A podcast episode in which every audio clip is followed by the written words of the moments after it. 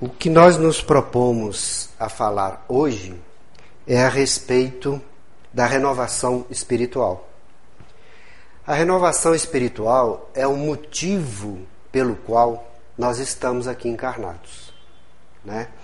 É, nós, à medida que os anos vão avançando, nós aqui encarnados, aqui na Terra, provavelmente a mesma coisa no plano espiritual, mas muito mais aqui na matéria, nós vamos mantendo os nossos pontos de vista, às vezes, não queremos mudar, né? Para nós mudarmos alguma coisa com o passar dos anos, né? Principalmente quando vai ficando mais velho, é mais difícil.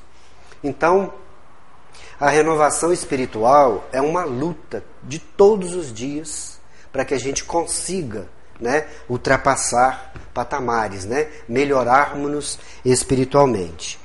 E claro, para se renovar espiritualmente, nós temos que muitas vezes abrir mão de muitos é, hábitos não recomendáveis que muitos de nós temos. E temos sim, senão não estaríamos aqui. Né? Estamos aqui na Terra exatamente para é, mudarmos esses hábitos, nos melhorarmos. E para que fique uma fala mais branda até a respeito desse assunto, nós vamos contar uma história na nossa fala, que é a história de uma vida que é talvez na questão da renovação espiritual o maior exemplo que nós temos no nosso planeta, que é a vida de Maria de Magdala. Né? Conhecemos aqui no nosso português como Maria Madalena. Né?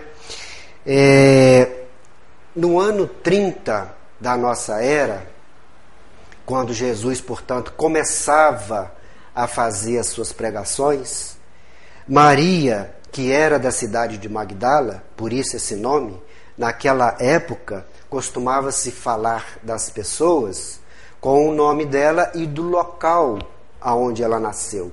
Jesus de Nazaré, Maria de Magdala, ou seja, Maria que nasceu na cidade de Magdala. No nosso português, na cidade de Madalena cidade que existe até hoje uh, em Israel atualmente. Né? É, naquele ano, no ano 30, essa cidade, Magdala, era uma cidade muito importante, né? É, aonde o comércio, indústria, é, várias questões materiais eram ali desenvolvidas. Se nós fôssemos fazer um paralelo, guardando as, as devidas proporções, seria a São Paulo daquela época, no caso nosso do Brasil. Uma cidade onde tem tudo de material funcionando ali, né? É, onde se corre muito dinheiro. Uma cidade que tinha muitas atividades materiais. É, e nessa cidade é, de Magdala, Maria ela teve uma, é, uma vida, uma trajetória diferente ela se desligou da sua família, o que naquela época era um problema inimaginável, uma mulher vivendo sem a família, porque a família era muito arraigada a costumes muito pesados, costumes que alguns dos quais ainda existem até hoje. Então ela se separou da família, né? E nessa separação, ela, que era uma mulher muito bonita, muito jovem, ela ah, adquiriu, depois de uma série de acontecimentos, e ela se enriqueceu, um grande palacete na cidade de Magdala. É um verdadeiro palácio. Né? E aí, nesse palácio, ela vivia com outras companheiras, onde todas vendiam seus corpos né, para aquelas pessoas importantes da época. É, todo o, o, a pessoa importante que ia a Magdala a negócios, a questões de governo. É, em Magdala também era uma cidade é, que tinha muitos predicados né, de turismo, é, à beira do lago de Genezaré, né, praias maravilhosas. Então, além de toda a questão material, atraíam também muitos turistas. E pessoas importantes naquela época do Império Romano, que ali também frequentavam. E Maria recebia no seu palacete essas figuras importantes da época.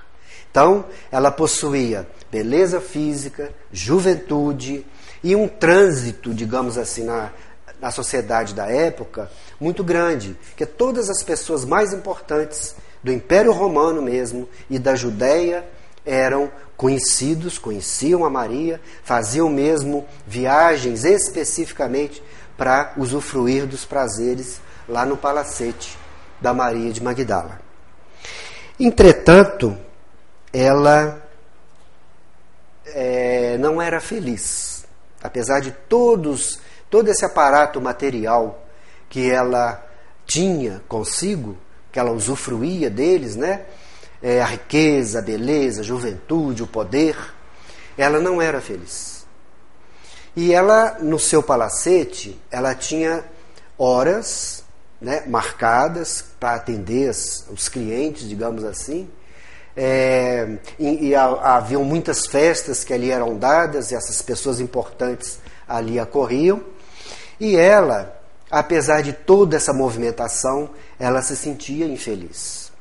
Além deste fato, ela possuía, está registrado inclusive nos evangelhos, uma obsessão profunda, chegando mesmo às raias da possessão. Naquela época não se chamavam com esses nomes, era o endemoniado, né?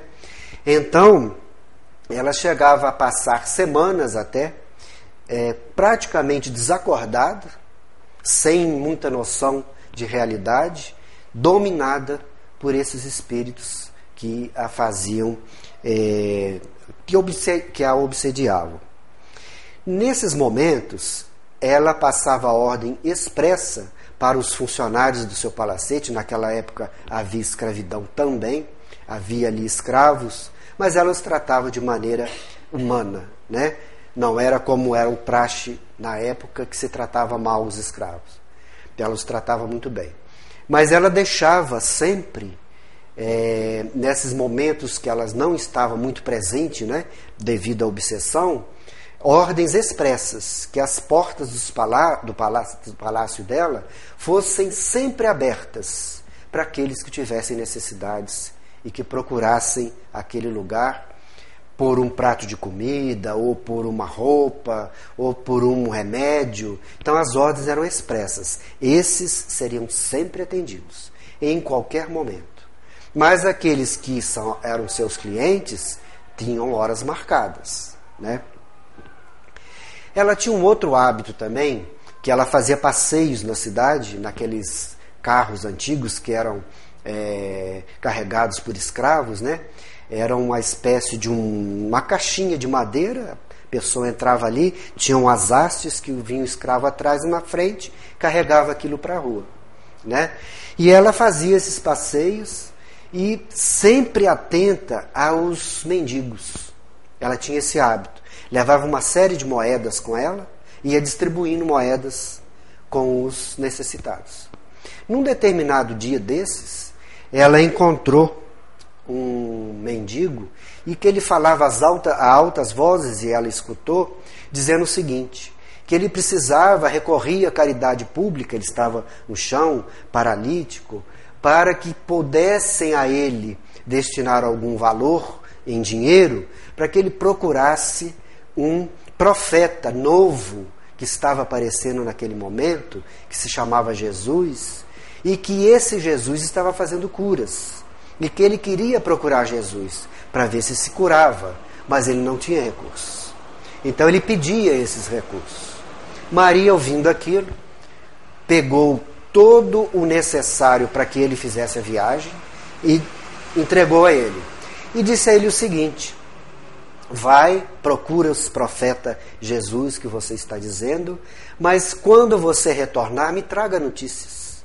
O que, que aconteceu o que irá acontecer com você. E assim foi. É, esse mendigo realmente procurou Jesus com aqueles recursos que Maria destinou a ele e ele foi curado por Jesus. Foi curado totalmente, que ele era paralítico, não andava, passou a ter a sua vida é, normalizada na parte física. E ele, cumprindo a palavra que dera a Maria, fora procurá-la para dar essa notícia. No dia que ele foi procurar a Maria, ela estava numa dessas crises de possessão.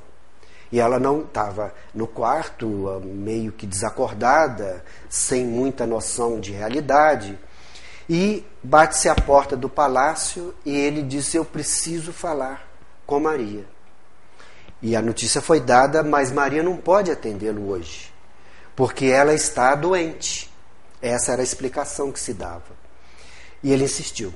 Mas eu venho e, é, a atendendo a um pedido dela mesma para dar uma notícia muito importante que ela me pediu. E ele insistiu tanto que a, uma das escravas, né, que era mais uma amiga do que tudo, da Maria de Magdala, de nome Hana, conduziu o mendigo até a presença de Maria de Magdala. E ali, Maria de Magdala é, ouviu, meio que não entendendo muito bem, mas registrou a mensagem daquele mendigo de que ele houvera sido curado por Jesus. E ele vinha trazer essa notícia: que se ela tivesse algum problema ou alguma necessidade, com certeza aquele Jesus também a atenderia. E assim ela recebeu essa notícia, ainda continuou naquele estado né, de desligamento da realidade que ela estava enfrentando, mas alguns dias após ela melhorou, era uma fase, ela passava dias assim, depois melhorava ela recordou dessa mensagem que o mendigo veio trazer para ela. E ali ela é, começou a falar um pouco com Hannah sobre esse profeta Jesus. Quem que era esse profeta Jesus? E a Hannah afirmara para Maria de Magdala que também ela, Hannah, já havia escutado uma pregação de Jesus. E que eram maravilhosas as palavras, que o que se sentia com todas aquelas pessoas que iam buscar né, é, algum apoio, não só apoio material de doenças, que havia diversas curas, mas que as pessoas principalmente saíam dessas pregações, desses encontros com Jesus, modificadas, né, com esperanças, em, é, em frente àqueles problemas que elas enfrentavam. Então, somando-se o que o mendigo havia dito a ela, testemunhado a sua própria cura, com as palavras de Hana, a Maria de Magdala resolveu procurar Jesus. Magdala é uma cidade que é de praia, né? É, às margens do que a gente chama do Lago de Genezaré, ou mar da Galileia, é a mesma coisa. É um mar interior, né? uma espécie de um grande lago. E ali, nas bordas deste lago, existem várias cidades. Magdala, uma delas, e uma outra era Cafarnaum, próximo a Magdala. De modo que poderia-se ir de barco de Magdala até Cafarnaum. E Cafarnaum era onde Jesus, neste momento que Maria resolveu visitar Jesus, é, estava Jesus lá em Cafarnaum, na casa de Pedro. Né? E ela então decidiu ir. Ela foi muito, é, digamos, nervosa, né? preocupada, porque era muito comum naquela época, isso é ainda até hoje em certos locais, em certas culturas, de se colocar o dedo no nariz do pecador, daquele que erra, né? é, chamando, atirando a sua face né, aquilo que, a, que aquela criatura representa. Então ela ficou com receio. Como será que esse profeta iria recebê-la? Já que os demais sempre julgavam na sua face né, tudo aquilo que a, a sociedade da época achava que deveria ser feito. Naquela sociedade, as, as mulheres prostitutas deveriam ser, segundo a, a, os costumes apedrejadas até a morte em praça pública. Né? Então nós vemos a, a, a, cultura que ela vivia, né? que foi a época de Jesus, uma época pesada nesse sentido. De modo que ela ficou preocupada: como que Jesus vai me receber? Mas ela resolveu e foi procurar Jesus. Numa determinada noite, um barco saiu de Magdala foi até Cafarnaum, ela foi à casa de Pedro. Quando ela chegou na casa de Pedro, Jesus estava sozinho lá. E Jesus recebeu-a com um sorriso tão grande, com a, imaginemos nós a presença de Jesus, né? Então, ela ali naquele momento se sentiu tão à vontade com aquela vibração superior de Jesus, que ela se sentiu à vontade para falar com ele de todas as suas necessidades. Então ela afirmou, e nem precisava, Jesus, claro, tinha conhecimento, mas ela afirmou que saber ouvir é importante. Né? Então Jesus ouviu o que ela tinha a dizer. Então ela dizia que de todas as suas posses materiais, de toda a sua beleza física, da sua juventude, de todas as pessoas importantes que a consideravam e que qualquer coisa que ela precisasse poderia recorrer a eles. Apesar de tudo isso, ela sentiu um enorme vazio na sua vida.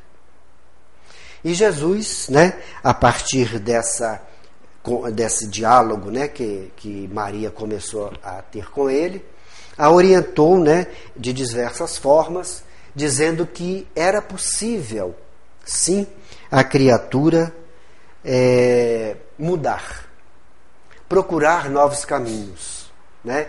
Mudar no sentido de procurar aquilo que a faria realmente feliz. É, Jesus, inclusive, afirmou a ela de que ela poderia ser mãe dos seus irmãos em humanidade, dos doentes, das pessoas que teriam dificuldades. Ela poderia fazer muita coisa pelas pessoas, sugerindo a ela um caminho a seguir. Né? No final desse diálogo, ou quase no final, Pedro chega em casa.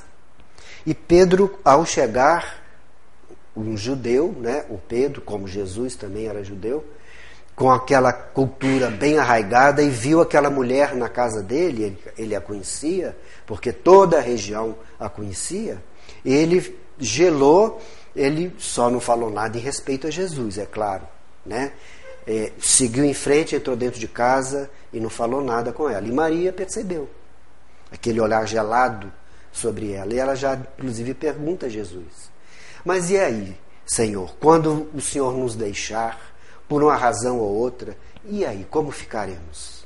Jesus entendeu né, que foi aquele olhar gelado de Pedro que a fez fazer essa indagação. E de formas que Jesus então diz a ela que, mesmo que ele partisse, em espírito, sempre estaria ao lado de todos nós.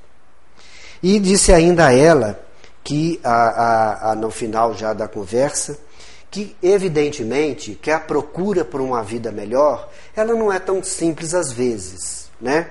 Requer é, da, da própria criatura uma vontade firme em vencer as dificuldades, né?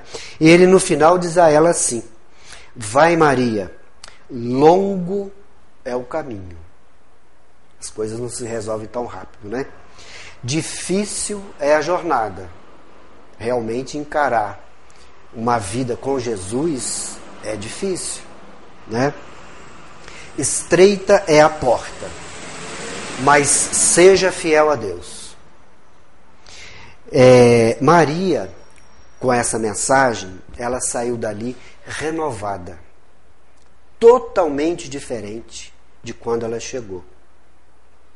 E aqui, por que será né, que ela mudou tanto assim? A gente faz um, um parêntese pequenininho para lembrar uma frase do Emmanuel. Ele diz assim, lá no livro Renúncia, na página 329 do livro Renúncia. Quem quiser conferir depois está lá, ó. Renúncia, página 329. Viver sem esperança é o pior de todos os males. Jesus não o Emmanuel não falou é, viver sem dinheiro é o pior de todos os males, viver com saúde frágil é o pior. Ele não falou nada disso. Ele falou viver sem esperança. Por que, que Maria mudou como ela mudou?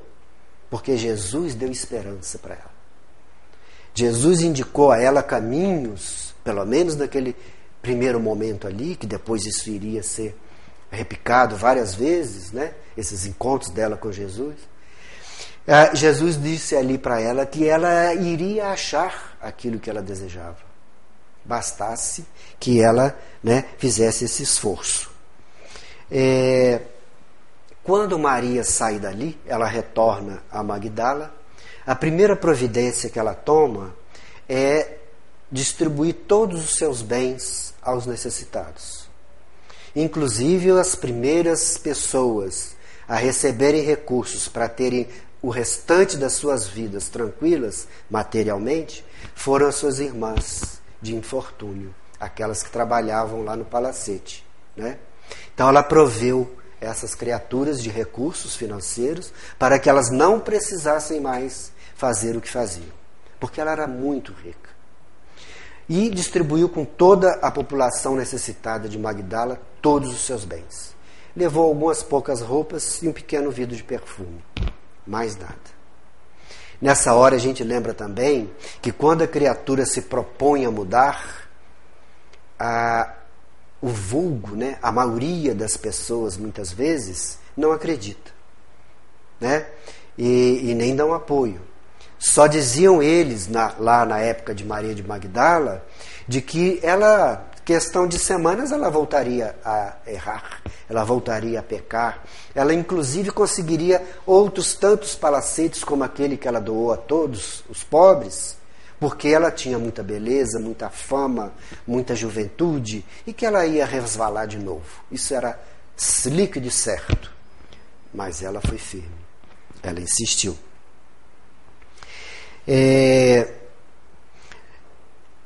Interessante também lembrar uma frase de Chico Xavier, que os nossos irmãos devem conhecer, que é a seguinte: Deus nos concede a cada dia uma página nova no livro da vida. Aquilo que nós vamos escrever é por nossa conta. Então Maria tinha páginas novas na vida dela e elas escreveu com perfeição dali para frente. Né? Então não importa a posição que a pessoa está. Amanhã é um dia novo. Pode se mudar, desde que se queira. Né? É, lembrando ainda que dias após esses acontecimentos, é, houve um banquete numa cidade também próxima a Magdala, essa cidade chamava ainda chama também, existe, chama Naim. E nesta cidade existia uma pessoa muito rica, um famoso é, industrial e banqueiro, todas as questões materiais ele era bem envolvido com elas, era muito rico. Então ele tinha um hábito de dar um banquete às pessoas importantes. Não para homenagear as pessoas, mas para mostrar sua própria riqueza. Era uma vaidade, né? E ele ficou sabendo que Jesus passaria próximo ali a Naim e o convidou para um desses banquetes. Jesus aceitou. No dia aprazado, lá estava Jesus, e em determinado momento do banquete entra uma mulher dentro da, da, do, do, palacete desse rico senhor, né? É, e vai até Jesus, abre um vidro de perfume, essa passagem está no Evangelho, né? E lava os pés de Jesus. Esse procedimento, que era Maria de Magdala, essa mulher, ela levou e quis mostrar para as pessoas que agora ela era uma outra pessoa. Ela fez questão de tornar pública a sua nova crença, que ela era uma cristã, uma seguidora de Jesus. Né? Então ela já começou mostrando com propriedade que ela realmente mudou e realmente, como nós vamos ver, o restante da encarnação dela foi maravilhoso, digamos assim. Né? A renovação espiritual dela foi total. Daí para frente, todas as pregações de Jesus, Maria de Magdala estava, todas elas, sem exceção. Mas o que, que ela fazia nas pregações? Ela ajudava as pessoas que procuravam Jesus, eram multidões e multidões, é, pessoas doentes que não conseguiam andar, pessoas com roupas rasgadas, pessoas com fome, sujas, com é, feridas. Então ela costurava as roupas, fazia curativos, fazia uma comida para aquele que estava mais necessitado. Ela foi um verdadeiro anjo de bastidor, digamos assim, de todas as pregações de Jesus. E ali, ela, ao mesmo tempo que trabalhava, que ajudava, que apoiava o necessitado, como Jesus havia recomendado lá na casa de Pedro, que ela fosse a mãe ou a irmã né, dos seus companheiros de humanidade. E ela assim fez. Ela assim fez. De modo que, além de trabalhar em todas as pregações, ela ouviu todas elas. E aquilo, cada vez mais, né, fazendo parte do, dos conhecimentos de Maria de Magdala. E ali a vida prosseguiu até o dia em que Jesus entra em Jerusalém, montado num burro, todos nós sabemos disso, né? aplaudido pela multidão. Maria ficou extasiada como que a multidão está apoiando Jesus? Então o cristianismo vai mesmo se espalhar, né? Na, em Jerusalém, imagina. Então, Jesus muito sério, muito calmo. É, ela até estranhou. Ela achou que Jesus iria ficar alegre, iria sorrir com toda aquela recepção. Claro, Jesus sabia o que iria acontecer. Passado nenhuma semana, nós sabemos que ele entra na, em Jerusalém domingo e que na sexta seguinte foi crucificado. Né? Aquela mesma multidão que o aplaudiu sugeriu que ele fosse crucificado. Né? Então, a, a crucificação se deu logo após né, a chegada a Jerusalém, e Maria de Magdala, junto com os apóstolos, acompanhando todos aqueles acontecimentos. Né? É, no caminho para o Gólgota, todos nós conhecemos por duas palavras o local onde Jesus foi crucificado, né? o Calvário ou Gólgota. As duas palavras significam a mesma coisa. É uma elevação ou um morro com a característica, ou parecendo com o crânio, com a caveira, digamos assim. Né? Às vezes uma formação montanhosa nos lembra, né? Ah, parece com um pássaro, ó, aquela lá parece com, com um pato, a outra parece com alguma coisa. E lá em Jerusalém existia realmente esse morro, ainda existe até hoje, que é o chamado Gólgota ou Calvário. E a significação dessas duas palavras é isso: morro parecendo uma caveira. Então, neste lugar, Jesus foi crucificado. Né? O Calvário é da língua aramaica. Jesus falava aramaico nas suas pregações. Né? E Gólgota era em latim. Mas era a mesma coisa. Ou seja, o monte onde Jesus foi crucificado. Então, no caminho do Gólgota, quando Jesus carregava sua cruz para ser crucificado, apenas três pessoas do grupo de Jesus o acompanhou. Todos os demais se recolheram, os apóstolos, todos, com receio de também serem presos e crucificados ou, ou mortos de alguma forma. Só três pessoas, como diz na, na gíria, né, puseram a, a, a cara na rua, né, acompanharam Jesus. Maria, mãe de Jesus, João, o apóstolo predileto de Jesus, e Maria de Magdala. Só esses três. Eles acompanharam, apoiaram no que foi possível, mas os três ficaram ali até o final. E só lembrando também, o João, apóstolo, na época de Jesus, ele era adolescente, tinha 16, 15 anos. Né? Era o predileto de Jesus. É o mesmo espírito Francisco de Assis. Era o apóstolo João. Né? Segundo Joana de Ângeles, é o segundo espírito mais evoluído que já esteve na Terra. Francisco de Assis ou o apóstolo João. Né? Só Jesus acima dele.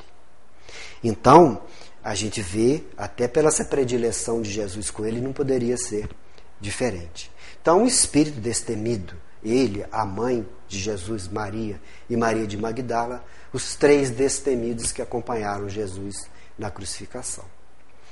E ali a crucificação se deu também do conhecimento nosso o Jesus foi retirado da cruz e enterrado à moda dos judeus, que era o que? Levar o corpo a uma caverna.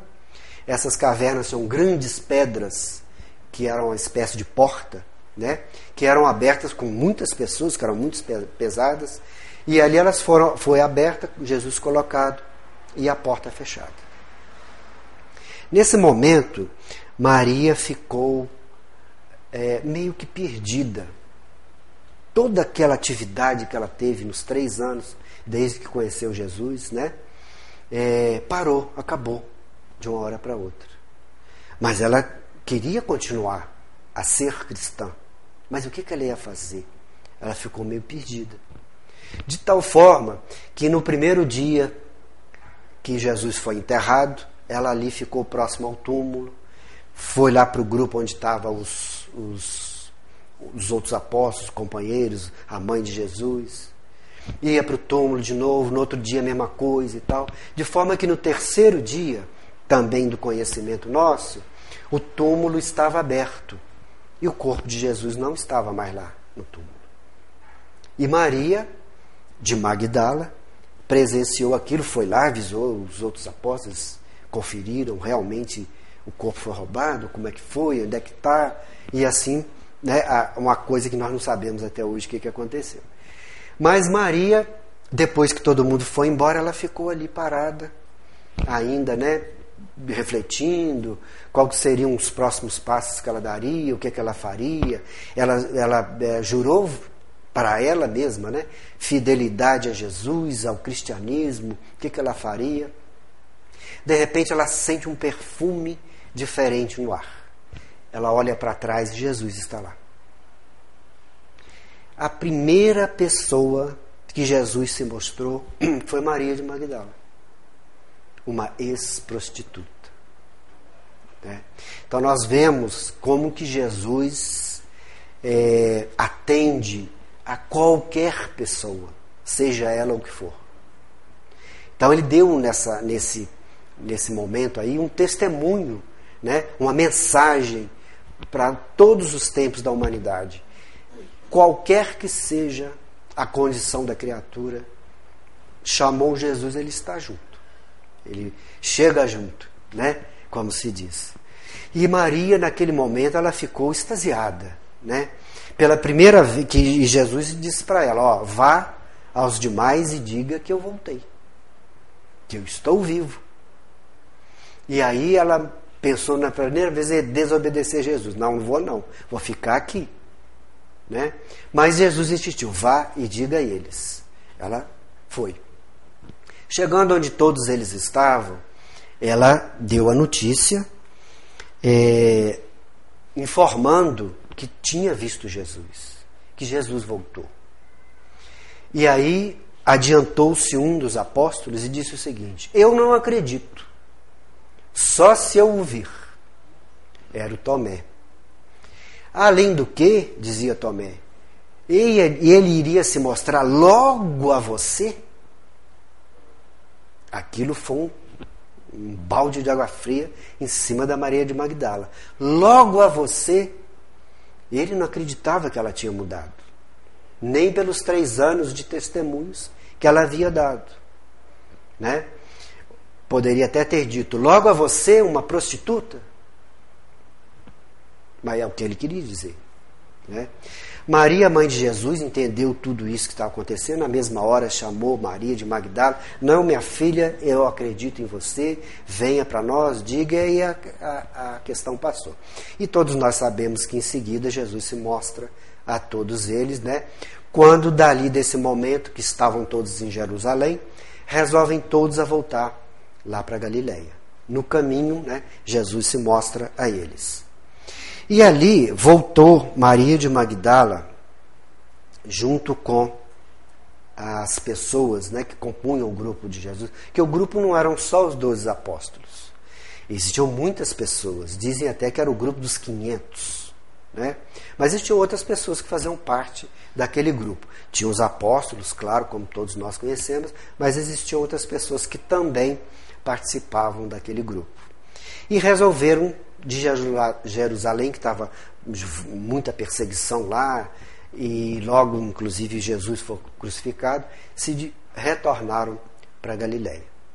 E ali, à medida que o tempo ia passando, iam saindo um, um, dois apóstolos ou três companheiros, iam cada um para um lugar do mundo para levar o Evangelho de Jesus, né? pregar o Evangelho de Jesus. E Maria de Magdala, todas as vezes que saía algum grupo, para um lugar que fosse, ela se oferecia. Posso acompanhá-los? Posso fazer a mesma coisa que eu fazia quando Jesus pregava? Negaram. Ninguém aceitou. Ninguém acreditou que ela mudou. Né? Mas ela foi firme. Continua ali, né? Maria e João, né? Nós também sabemos disso quando Jesus estava na cruz, ainda é, vivo, né? É, pediu a João que cuidasse da mãe dele, de Maria, mãe de Jesus, né? Assim João fez.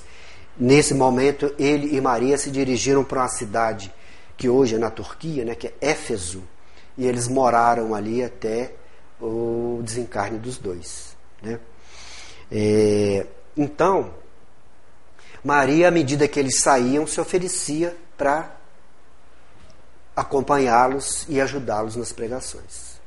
De modo que quando os dois últimos apóstolos saíram e se dirigiram esses dois últimos para Jerusalém, ela insistiu para que os acompanhasse, que a ideia deles era pregar em Jerusalém. Inclusive um deles era o Pedro, né, que voltou a Jerusalém e lá montou a casa do caminho.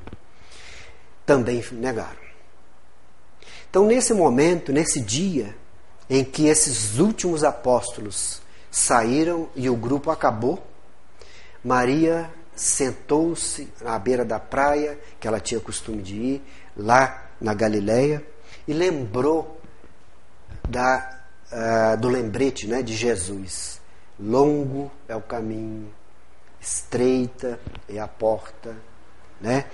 É, mas que ela fosse fiel a Deus. Ela lembrou exatamente daquela despedida de Jesus lá três anos atrás na casa de Pedro, né? E aí, neste momento para frente, foram os momentos dos mais difíceis para Maria de Magdala. Porque ela era uma mulher sozinha, numa sociedade que mulher que não era casada, por exemplo, não prestava. Era assim aquela época. Mulher que trabalhasse para se sustentar não prestava. E ela enfrentou tudo isso, né? E alguns que lembravam dela ainda daquela época áurea, lá do palacete, áurea materialmente falando, né? É, ah, ela vai voltar agora, ela vai voltar a errar de novo, porque todo mundo foi embora, abandonou ela aqui. Ela foi firme. Ela fez os trabalhos os mais pesados possíveis, que eram os únicos que ela conseguia. Por exemplo, tirar os dejetos humanos das casas e levar a determinados locais para jogar fora, né? a lavar latrinas. Essa foi a vida de Maria. Mas ela foi firme, ela insistiu, ela continuou sendo fiel. Num determinado dia, ela, está, ela estava na praia ainda uma vez, cansada de todos aqueles afazeres tão pesados que ela necessitava para sua própria subsistência. E aí viu lá do outro lado da praia um grupo de pessoas chegando. E aí ela notou que aquelas pessoas estavam muito mal vestidas, né? E com o rosto meio que coberto, só aparecendo meio que o olho, as mãos, tudo coberto. Ela viu que era um grupo de leprosos. E eles estavam procurando por Jesus. Também queriam ser curados. Ouviram dizer que Jesus promovia curas. Então, como naquela época a notícia era, demorava a se espalhar pelo mundo, né? Eles não sabiam, aquelas pessoas daquele grupo, que vinham de uma cidade um pouco mais distante, que Jesus já havia sido crucificado. Inclusive, eles estavam procurando lá na Galileia, onde ele fez a maioria das suas pregações. Né? Ah, aí Maria começou a conversar com eles.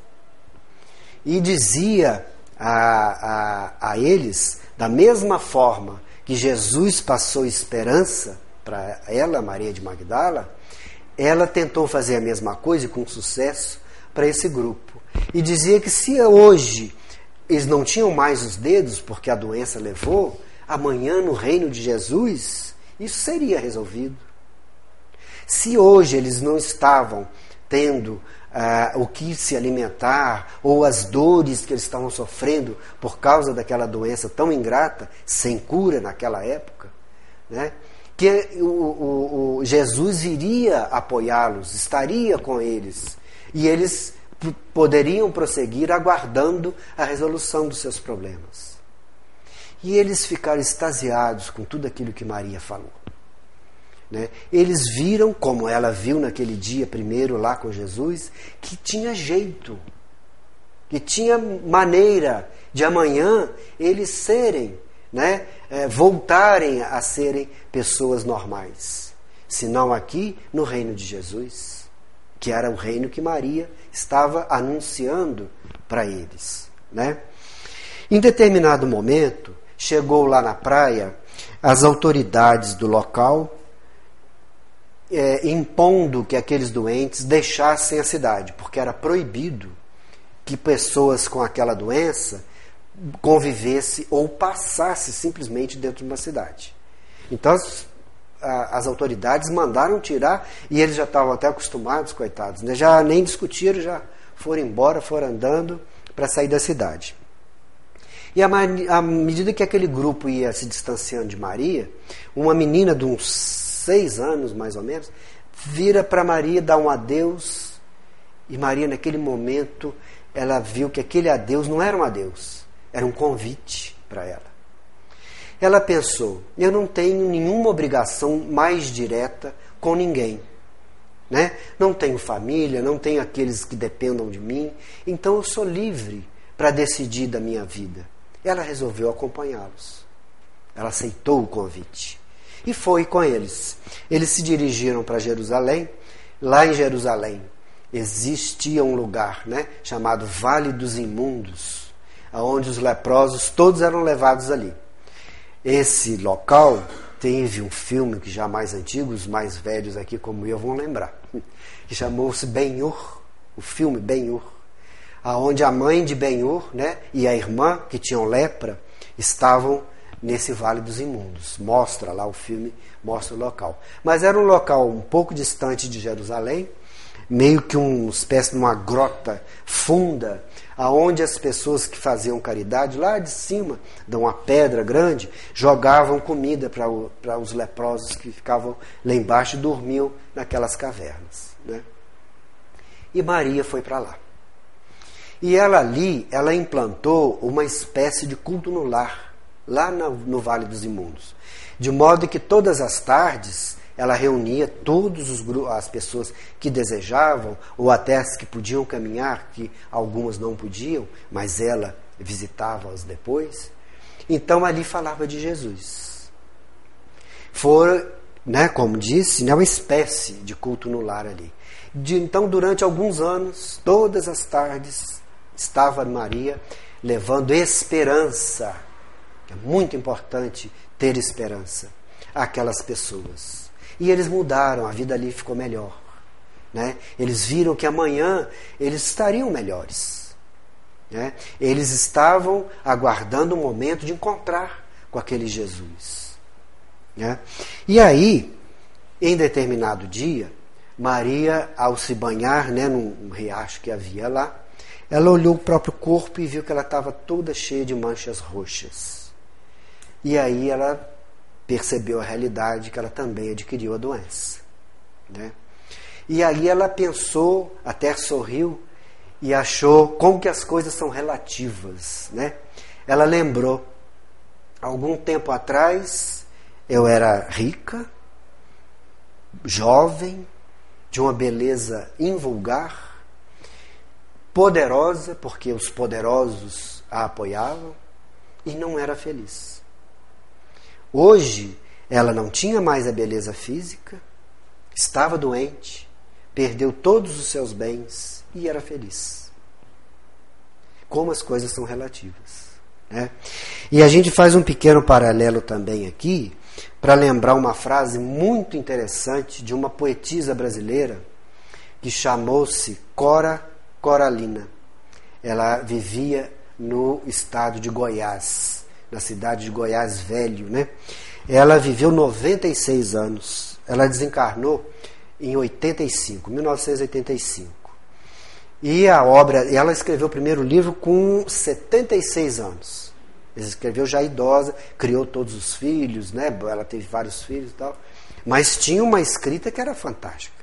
Tanto que ela é reconhecidamente no Brasil e internacionalmente também como poetisa.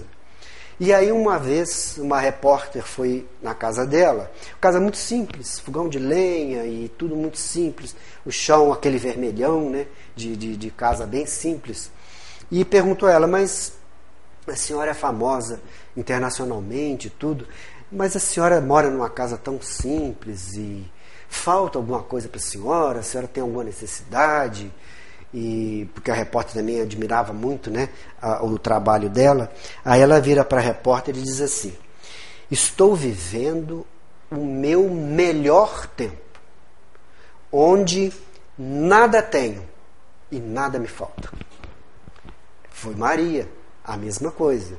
Naquele momento que ela se viu doente, ela viu que ela não tinha mais nada aqui na terra. Mas ela era feliz. Não faltava nada para ela. Então isso é muito relativo. Às vezes nós reclamamos de tantas coisas né, pequenas, né?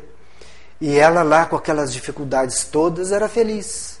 A Cora Coralina na casinha simples dela lá, feliz. Não tinha nada, mas não falta nada. Então tá bom, né?